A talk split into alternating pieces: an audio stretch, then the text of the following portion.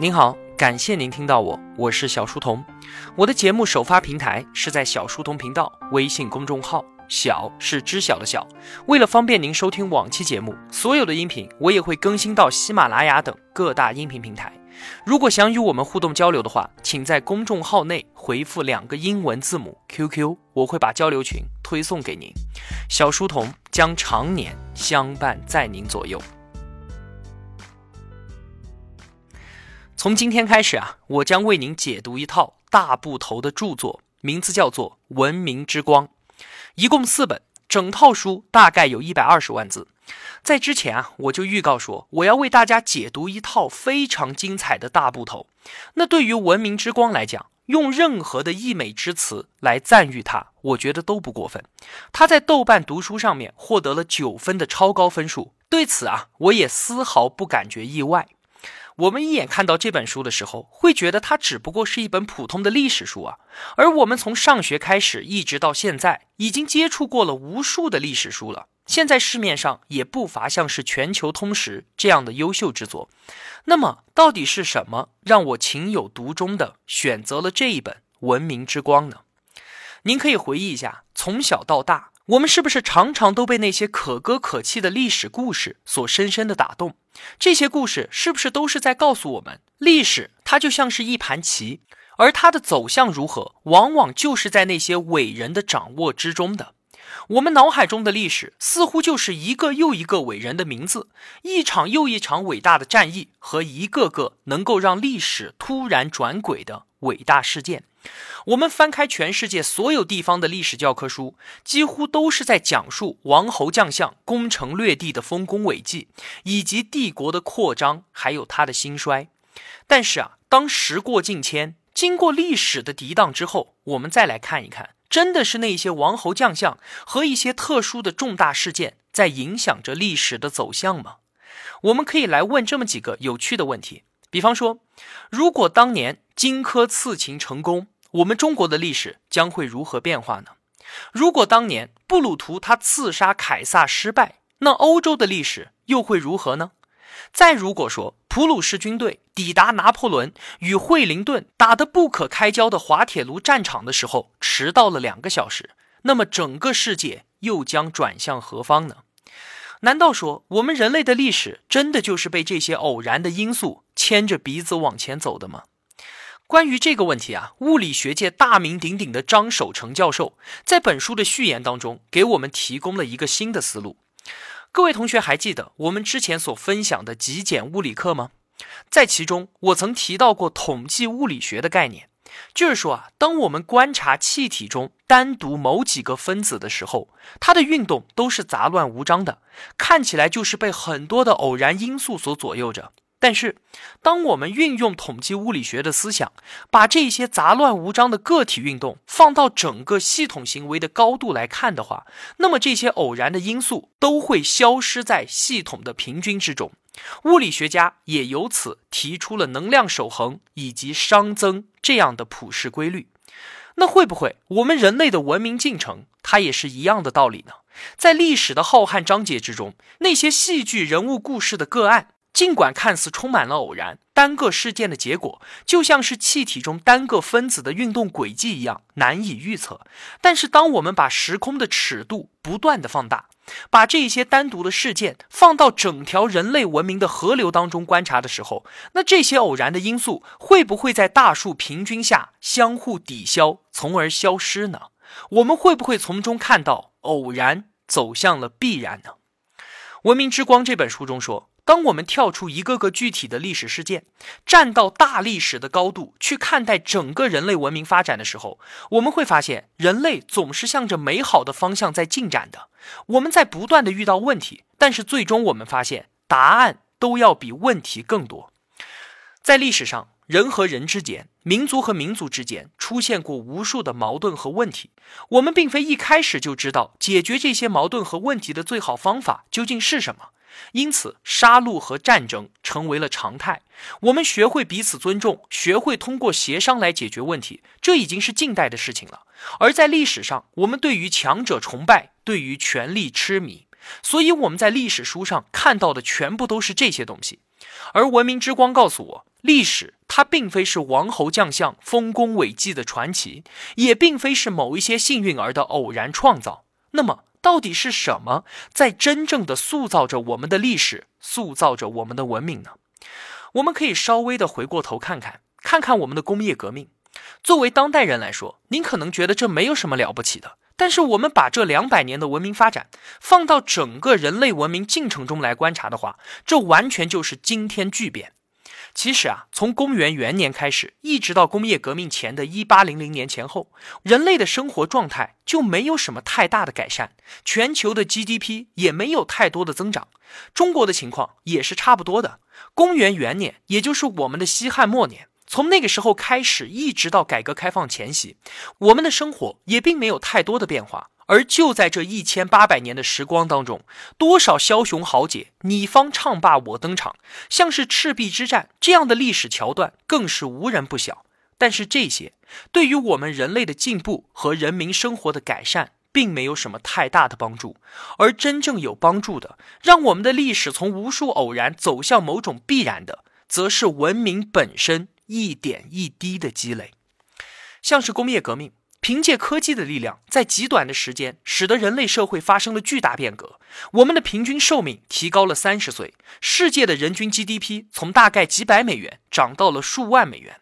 科技才是推动这一轮人类文明进步的最主要的力量。这个力量，它可不仅仅来源于我们耳熟能详的那些伟大人物，或者是两次世界大战以及美苏冷战这样的全球大事件。这个力量是来源于所有人都参与其中的伟大文明的创造。我们今天。都无法得知在美索不达米亚地区是谁发明了轮子，也无从知晓我们中国哪个地方的农民最早采用了垄耕种植法。但是，单单这两项发明对于我们人类文明进步所做出的贡献，比从亚历山大到拿破仑这样的十个军事家都要更大。什么是文明？生物世界通常只有一种传递信息的方法。那就是通过基因，而我们人类创造了一个平行于基因的信息体系，就是通过语言还有文字代代相传。所以，文明最简单的定义就是平行于生物基因、可以代代相传的信息系统。《文明之光》一书所记录的就是这个信息系统当中最闪耀的那些部分。这本书当中，他所涉猎的内容极其的广博。从古埃及、美索不达米亚到大航海、美国建国，从中国的垄耕种植、瓷器到牛顿、达尔文，再到原子能、青霉素；从文艺复兴到巴赫，再到好莱坞；从罗马法、明治维新到美苏冷战，到联合国的成立。作者他秉持着反英雄式的历史观，从历史、科技、艺术和政治四个角度分成了三十二个篇章，记录了那些对于我们人类文明发展产生了重大影响，但是却被我们忽略的人和那些事，勾画出了一幅宏伟的人类文明的画卷。这就是接下来这段时间我要为您分享的文明之光。说到这里啊，也该隆重的介绍一下本书的作者了。在我们频道之前的节目当中，我曾经多次的引用这位作者的观点和他的文章。王石在为《文明之光》作序的时候，他是这样评论作者的：他说啊，在今天试图用如此短的篇幅描绘人类文明史。是需要勇气的一件事情，而作者的才能，我们在他之前的著作中就已经领略到了。他在不同文化、不同机构下的科研工作积累，加上他长期游历欧美实地考察，赋予了他难得的史学厚度和知识底蕴。从科学家向投资家身份的成功转型，使他拥有了超越常人的见识。而这些独特条件，才确保他能够以一人之力，从浩瀚的原材料当中合理选择片段，构成了这样一幅文明之光的拼图。这位作者就是大名鼎鼎的吴军博士。我想很多同学认识吴军，是因为他是得到《硅谷来信》的主理人。其实啊，他除了文明之光以外，还著有《数学之美》《浪潮之巅》。大学之路和智能时代，而这几本畅销书早就已经让他在中国互联网界被大家所熟知了。吴军这个人身上有很多值得我们学习的智慧，其中有一点令我印象非常的深刻，是罗振宇他在二零一六年跨年演讲的时候对他的评价。罗振宇说啊，吴军这个人可谓是学富五车。他的社会工作极其的繁重，有科研，有教学，有投资，有写作。除了写作硅谷来信，每天一篇专栏文章之外，还有很多大部头的写作。其中就有一段时间，吴军帮他自己的女儿挑选大学，父女两个人就走访了英美的诸多名校。最后，他把这一段经历所得，结合他多年来对于美国高等教育的研究、思考与感悟，就写成了一本书，叫做《大学之路》。出版之后极其的畅销。吴军他能够同时做那么多的事情，而且都能够做得这么好，让我极其的惊叹。而更加奇怪的是啊，即便工作如此繁重，他还能够有时间去做其他的事情。欧洲最好的音乐节他去了，欧洲几乎所有的博物馆他自己挂着照相机，挨个的都去拍摄到了。二零一六年的夏天，他竟然还能够有时间独自开车到阿拉斯加去拍摄极光。家庭幸福，事业有成，还能够同时做那么多的事情，他是怎么做到的呢？罗振宇说啊，通过与他一年多的交往，他发现吴军身上有很特别的品质。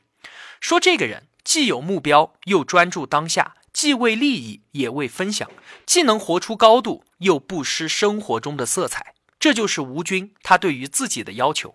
而在这背后有两个字，叫做自律。关于自律这个话题，我之前还专门做过一期节目来分享，有兴趣的同学可以去听一下，标题叫做“自律都做不到，还奢谈什么自由”。而吴军呢，对于这样的夸奖，他表现出了另外的一种人生智慧。他在《见识》那本书当中说啊，罗振宇经常就讲他是一个善于利用时间，能够做很多事情的人，以至于很多人都跑去问他，他是如何做到的。但是啊，吴军他自己说的诀窍和大家以为的完全相反。他并不是多做事儿，而是少做事儿，甚至是不做。他的诀窍就两点：第一，他能从自己的角度判断一件事情的重要性；第二，是敢于舍弃。就这么简单。那怎么理解呢？举个例子，您就能够明白了。在二零一四年，吴军第二次离开谷歌的时候，很多人就问他说：“谷歌给你这么多的钱。”这么好的待遇，工作时间又如此的灵活，你为什么要辞职呢？吴军说啊，谷歌的工作占用了他大量的时间，以至于他没有时间做自己更喜欢的事情了。比方说，他就很喜欢写书。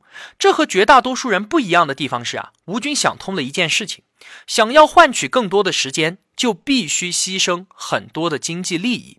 大部分的人都是在时间和金钱之间选择了金钱。很多人的思维模式是这样的：说如果没有时间去做别的事情，那么就应该放弃这些事儿，来保证支付给你高薪酬的那一份本职工作。毕竟啊，其他的事情都是应该用业余的时间去做的。如果没有业余时间，那么就直接放弃掉好了。这就是一般人的思维定式，过分的考虑了钱的因素，而忘记了人一辈子的时间，它其实是有限的。如果说换一种角度来想，生命是由有限的时间所构成的，而钱超过了一定的程度之后，其实就没有那么重要了。那么也就容易明白吴军他为什么为了获得时间而放弃工作。正是因为吴军他如此的看重时间，他的时间才不可能被无聊的消耗掉，所有的时间都投入到了他认为最有意义、最值得去做的事情上面。那么从他自己的嘴里面说出来，是我只做最重要的事情，而最终我们旁人所看到的，则是他竟然能够完成那么多重要的事情。另外啊，还有一点值得一提的是，吴军博士他是一个通才，或者说他简直就是一个全才。这个人的头衔是一名计算机专家，他所写过的那些书当中啊，像是《浪潮之巅》和《智能时代》，可以算是他的专业领域之内的著作。而《数学之美》呢，讲的是如何用数学去解决工程问题。《大学之路》主要说的是美国高校以及中美教育的问题。那《文明之光》呢，讲的又是全球人类文明的历史。这几本书都是跨界的著作。这正如我们之前节目中所说的，查理芒格叫我们不要去理会各学科之间的界限，因为这个世界它根本就不是按照学科那样的分门别类的样子所构成的。我们需要运用各个学科的思维模式来建立自己的多元思维模型。而吴军博士在这个方面做得如何呢？我们看一看他的这几本畅销书，就自然明了了。在他的《大学之路》那一本书当中，他写下了这么一段话。他说啊，我一共读了十八年的书，在这十八年当中，有幸让我受到了纽曼所推崇的通才教育和素质教育，也受到了洪堡式的精深的专才教育，并且我养成了终身学习的好习惯。教育和学习都是一辈子的事情，我们不用担心什么输在起跑线上，因为绝大多数人跑到一半的时候就放弃了，正好给了我这样的长跑者以机会。你看。不为了钱而工作，专注于有价值的事情，珍惜时间，终身学习，这些观点啊，我们其实一点都不陌生啊。那些牛的人，他们身上的特质都是这般的相似。最后啊，我想再介绍一下吴军博士的个人经历，让我们对于他有一个更加感性的认识。吴军博士，一九八八年，也就是我出生的那一年，毕业于清华大学。他在大学读书的这一段时间里面，因为喜欢广泛的阅读，忽略了考试成绩，结果呢，保送研究生失败。当时啊，北京中关村突然发展起来了，吴军他就加入其中，卖起了电脑。所以在他的一生当中，还有难得的一年多的从事销售的经验。当时中关村叫做电子一条街，不过呢，他们自己都叫骗子一条街，因为他们自己心里面都知道，他们其实就是把世界各地的元器件。给攒起来，攒成计算机就卖了，利润啊还是很不错的。他做了一年多，也算是当时中国社会中收入比较高的一群人了。那么，作为一名离开校门不久，就趁着中国 IT 业兴起赚到第一笔钱的学生，吴军的眼光并没有受限于眼前的这么一点点利益。他再次回到清华大学读研究生。攻读电子工程系硕士，毕业之后留校当了老师。虽说啊，清华教师的身份确实更加的体面，但是收入比起卖电脑，那可真是差了远了。但是吴军的兴趣就是想继续读书。在他工作期间，有一次他参加了一场国际会议，在会上面他发现，当时我们国家的计算机技术和互联网水平和国外相比，差距真的很大。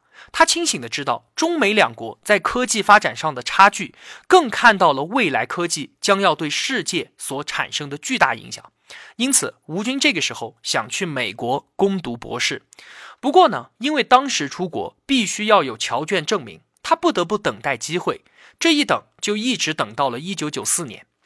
在这一年，吴军才如愿的去到美国约翰霍普金斯大学攻读计算机博士学位。一直读到二零零二年拿到博士学位之后，以一个新人的身份离开学校，重新回到职场。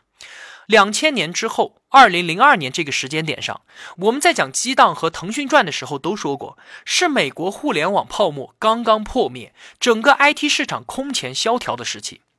当时啊，工作机会非常的少，大家都会稳妥的选择那些实力雄厚的大公司，这样呢，对于个人的生存来说也更有保障。而吴军这个时候，他则选择加入一家小公司，他是他们大学实验室里面第一个去小公司的，其他人呢，不是去了大的研究所，就是去当了教授。当时吴军的导师还跟他说啊，要不你考虑一下 AT&T，或者说 IBM 也完全可以啊。而吴军呢，就是选择了这家小公司。当时啊，互联网上的网站基本都是做的花里胡哨的，全部都是弹出广告。而这家公司，它的网站做的异常的简洁干净，而且这家公司的搜索技术也让同为技术出身的吴军很是痴迷。这家小公司名字叫做谷歌。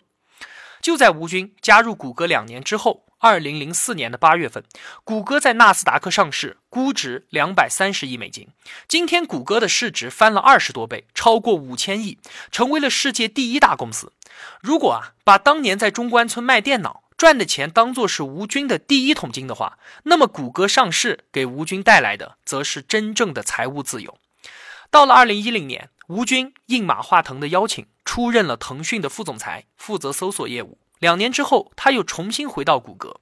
在谷歌期间，吴军开创了网络搜索反作弊的研究领域，并因此还获得了谷歌工程奖。此外呢，他还领导了很多的项目，其中他主导设计的中日韩文搜索算法对于谷歌的贡献巨大。谷歌创始人谢尔盖·布林和 CEO 艾里克·施密特对于吴军都给予了高度的评价。吴军他说啊，他自己的成功是得益于谷歌的宽容。但是我们应该可以看到，如果没有他当初异于常人的正确选择，也不会有他后来的这些发展。无论是当初离开清华到美国读博士，还是放弃大公司加入当时的谷歌，都是他人生中的重要选择。不同的选择，自然就意味着不同的人生。而面对这些选择，他都做对了。这其中纵然有个人的抱负，但还有一个重要的力量，就是吴军这个人，他对于科技发展趋势的极度敏感，而就是这个敏感，指引着他在二零一四年告别谷歌，创办了丰源资本。丰源资本是硅谷第一家由华人创办的风险投资机构，而到目前来看，他也做得相当的成功。风险投资的关键就是准确的评估一项技术，以及准确的评估科技未来的发展趋势。吴军他在《浪潮之巅》那本书当中，反复的强调把握时代浪潮的重要性。对于风投来讲，大趋势、大方向是必须要对的，你的投资必须要在浪潮之前。那么你才有机会站上浪潮之巅，在浪的后面追赶，你是永远都上不去的。丰源资本他所投资的项目大致有四个方向，这也是吴军他本人认为的趋势所在。第一个呢是云计算和移动互联网，第二个是大数据和人工智能，第三个是运用 IT 技术改造的医疗保健行业，最后一个是万物互联。作为硅谷第一家由华人创办的投资机构。它还有另外一个意义。吴军认为啊，未来十年在中美两大经济体之间将会产生大量的交流，而熟悉东西方两种文化的人，自然就有了大量的机会为中美两国在技术、人才、资本、文化之间的交流搭建桥梁。所以啊，丰源资本它从这个意义上来说，也算是一个桥头堡，不只是把中国人的钱投到美国去赚取一些经济效益，带回一些技术，他们也希望啊。能够增强中国在美国的影响力，因为中国发展到了这一步，一定会出现很多自己的大型跨国企业，一定会输出大量的资本。我们通过输出资本之后，再利用全世界市场的增长，然后再回过头来，才能够带动起中国经济的进一步增长。吴军他们的丰源资本就是有一个很大的溯源。他说啊，现在我们都是在玩别人制定规则的游戏，我们并不是规则的制定者。我们希望我们的基金有一些合伙人，或者说我们的下一代能够成为美国游戏规则的制定者，能够成为议员，能够成为议长，这样华人在美国的地位才能够跟其他民族一样平等。这是我们的华人投资者在海外的一个很深远的情节。其实啊，最近这一百年来，我们华人在美国的职业地位确实经历了一个明显的变化。从最初是劳工，到三十年前是码农，再到十年前，我们开始成为大型企业的高管。而现在呢，我们可以做投资人，去投资硅谷的高科技项目。吴军和他的丰源资本就是这样的典型代表。那么，这些就是吴军他从清华大学毕业之后，一直到现在三十年来所走过的路。在他的专栏和他的书中，分享了很多的人生智慧。我从他身上学到了很多的东西。